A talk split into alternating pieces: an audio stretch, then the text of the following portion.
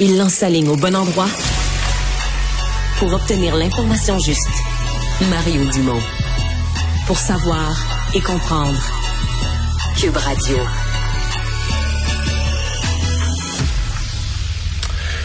Congrès du Parti conservateur à Québec euh, ce matin euh, devant sur le trottoir là, devant le centre de congrès de Québec où se tient l'événement. Euh, deux ministres du Parti libéral font une conférence de presse, dont une, Madame Martinez, la ministre, la nouvelle ministre du Tourisme, parle bon de Pierre Poliev puis de groupes qui sont présents au Congrès, mais utilise la répétition, l'expression des gens d'extrême droite. Et traditionnellement, moi je comprends, on peut avoir une multitude de désaccords. D'ailleurs, ils en ont, les libéraux et les conservateurs. La, politique est l'occasion des débats. Mais traditionnellement, l'expression extrême droite est utilisée pour parler de gens dangereux, d'exclusion raciale, etc. Est-ce que ce terme est, galvaudé? Est-ce qu'on l'utilise trop vite? Est-ce acceptable que euh, des ministres l'utilisent de cette façon-là? Martin Geoffroy est euh, professeur de sociologie au Cégep Édouard Montpetit, mais surtout directeur du CEFIR, le Centre d'expertise et de formation sur les intégrismes religieux, les idéologies politiques et la radicalisation. Monsieur Geoffroy, bonjour. Bonjour. Est-ce que vous me permettez, Monsieur Dumont, de rebondir sur les propos de Madame Maréchal? Parce qu'elle a piqué le prof de cégep en moi un petit peu? Ah ben oui.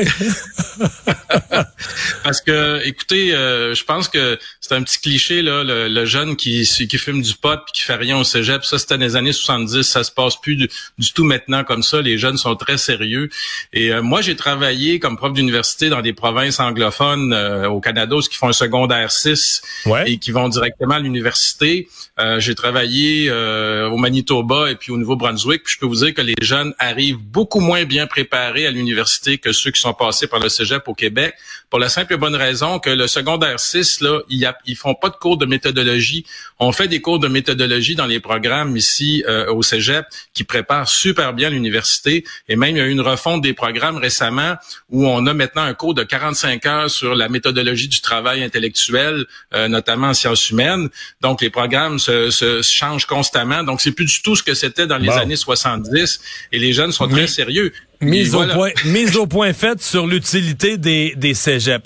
Euh, je pose la question, vous, compte tenu de votre, du travail que vous faites pour prévenir la radicalisation les extrémismes, quand vous entendez une ministre qui se présente devant un congrès conservateur parle d'extrême droite, est-ce que ça vous apparaît dans la normalité du discours politique ou ça vous apparaît euh, exagéré, voire inquiétant? Ben, je veux dire, c'est dans la normalité du discours politique actuel, dans le sens où ce qu'on remarque, euh, parce que quand on va parler de c'est quoi l'extrême droite, dans le fond, parce qu'il y a rarement des gens qui s'arrêtent à définir c'est quoi l'extrême droite, c'est quoi la droite, c'est quoi la gauche, ou même l'extrême gauche. Puis L'extrême droite en général, ce sont des gens qui ne veulent justement pas jouer le, le, le, jeu politique, qui veulent faire sauter les institutions. Comme par exemple les gens qui étaient au convoi des camionneurs, qui voulaient renverser un gouvernement dûment élu là euh, en 2022. Ben ça, c'est des gens d'extrême droite parce qu'ils refusent de jouer le jeu démocratique. Mais le Parti conservateur du Canada, c'est un parti dûment euh, autorisé euh, qui n'a pas qui ne remet pas en, généralement en question, par exemple, les, les résultats d'élections.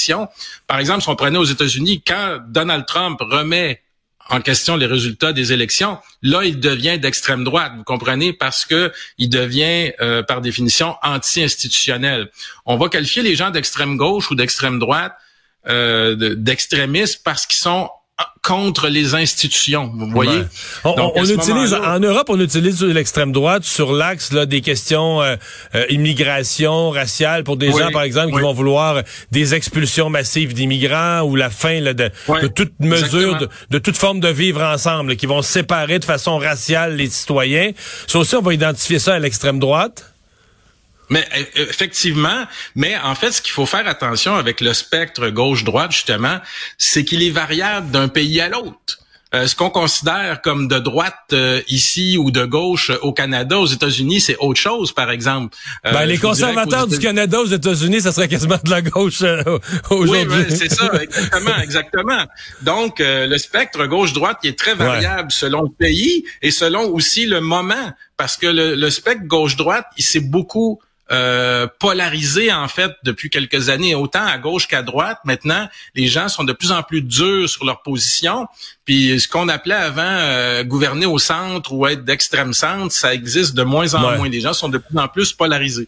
Mais moi, j'ai grandi dans un monde où, par exemple, où quand on parlait de l'extrême droite, là, en racontant la deuxième guerre mondiale, l'extrême droite, il y avait du monde emprisonné, où il y avait des de des, des, des, des, extrémismes là, qui privaient les gens de leurs citoyens, des citoyens de leur, de leur, liberté due à leurs opinions ou à leur race. Ou...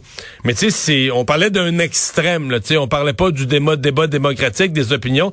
Est-ce qu'on en est rendu à baliser puis à banaliser? Parce qu'il y a un danger à banaliser euh, euh, un, terme? Il faut à un moment donné garder un vocabulaire pour nommer euh, ce qu'on ce qu'on veut fuir à tout prix ou ce qu'on veut dénoncer à tout prix.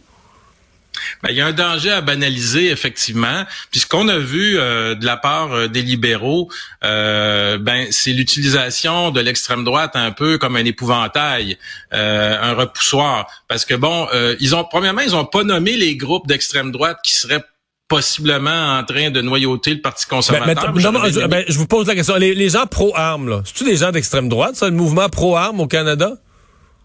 Ça dépend. Ça dépend. Je veux dire, il y a, toute une variété d'individus là-dedans. Là. Euh, entre le gars qui veut juste faire respecter son droit d'avoir une arme pour aller à la chasse, puis un autre qui veut absolument avoir un AK-47 pour aller assassiner des gens, il y a tout un spectre d'individus. Il y a tout un spectre d'individus. Mais de résumer, de résumer que tous les mouvements pro-armes sont de l'extrême droite, ça n'a pas d'allure, là. Ça n'a pas d'allure, effectivement. Mais c'est, on va en retrouver beaucoup dans les mouvements pro-armes qui euh, vont pas avoir juste le fusil de chasse, ils vont avoir d'autres idées qui vont avec ça habituellement. Euh, même chose, par exemple, on résume ça au pro-vie. Mais encore là, c'est pour ça que je vous dis, le lobby pro-vie, le lobby pro-armes, j'aurais aimé ça qu'ils me nomment les groupes. Parce que selon les groupes dans lesquels tu es, à l'intérieur de ces lobbies-là, ben ça peut... Il y a des groupes d'extrême droite il y a des groupes d'extrême droite, tu sais, comme par exemple dans dans les parmi les gens pro armes, ben tu as des survivalistes qui sont dans des groupes d'extrême droite, tu as des des groupes euh, comme les Tree Centers qui sont officiellement déclarés par le gouvernement canadien comme terroristes. Ben là tu es dans l'extrême droite là. Mais par exemple les gens des, des coalitions qui veulent protéger les armes à feu pour la chasse, ben là c'est autre chose, c'est pas nécessairement des gens d'extrême droite là. même chose pour le pour les, les pro-vie, tu sais, je veux dire, euh, tu as des gens euh, là-dedans, euh, vous savez, bon, le, le, Parti conservateur du Canada, de toute façon, a toujours prêté l'oreille au lobby pro-armes et au lobby pro-vie. Mais par exemple, le lobby pro-vie, même sous le gouvernement Harper, il, il, écoutait les groupes intégristes catholiques, fondamentalistes protestants, mais il a jamais pour autant Stephen Harper et les gouvernements conservateurs, ils leur ont pas donné ce qu'ils veulent. Ce qu'ils veulent, c'est l'interdiction de l'avortement. il n'a jamais touché à ça il a jamais touché à ça, puis je doute fortement que Poiliev touche à ça parce qu'au Canada c'est fort impopulaire. Par contre, il y a des gens qui ont raison de dire que ce qu'on voit aux États-Unis, il y a plusieurs États américains en ce moment où l'avortement est interdit euh, et c'est des des, des, des, euh, des républicains. Alors effectivement, on peut se poser la question est-ce que ça va se répandre au Canada, mais pour l'instant, dans le Parti conservateur du Canada, malgré le fait que parfois euh, Pierre Poilievre, par exemple, comme pendant le convoi des camionneurs, il a flirté un peu avec les théories de la conspiration, puis certains groupes qui étaient là. Euh, il n'y a pas encore des politiques officielles du Parti conservateur comme on va retrouver euh, aux États-Unis pour interdire l'avortement. Poiliev, fait, fait, fait, un peu l'équivalent aussi. Là, je l'entendais, il y a une vidéo qui circulait, il faisait du porte-à-porte, puis la personne, tu sais, porte-à-porte, quelqu'un t'ouvre la porte, c'était quelqu'un qui semblait être une personne assez sympathique à sa cause, puis la personne, tu m'as parlé contre Trudeau, et son père, le père Trudeau et le fils Trudeau, la personne, euh, le, citoyen mène ni un ni l'autre. Et M. Poliev répond, c'est des marxistes les deux. C'est un peu la même, c'est un peu le même procédé de, diabolisation ou de, d'épouvantail. En fait, écoutez, le c'est du populisme, hein. Alors, c'est le populisme, on a ça à gauche comme à droite d'ailleurs, c'est de diaboliser l'adversaire. Alors, il est très clair que les Trudeau sont pas des marxistes, euh, mais je veux dire, euh, ils sont pas non plus des conservateurs. Euh, je veux dire, et euh, sur des débats comme par exemple l'immigration, ils ont des positions diamétralement opposées. Mais ce qu'on remarque justement au niveau du spectre politique gauche-droite, c'est que qu'est-ce qui a changé, vous allez me dire, par rapport à avant, c'est que on a tendance de plus en plus à utiliser le terme extrémiste pour désigner son adversaire. Et même pendant la pandémie, on, on, désignait son adversaire euh, comme complotiste. Vous avez, on a vu ça un moment donné à l'Assemblée nationale où, où son, il a fallu que le président de l'Assemblée se lève pour interdire euh, cette utilisation-là parce qu'on on utilise... Toute question qui était soulevée sur les mesures ou sur la gestion devenait ça, euh, suspectée d'être complotiste. Oui, effectivement. C'est ça. Il faut faire attention. Martin Geoffroy, merci beaucoup. C'était bien intéressant. Au merci.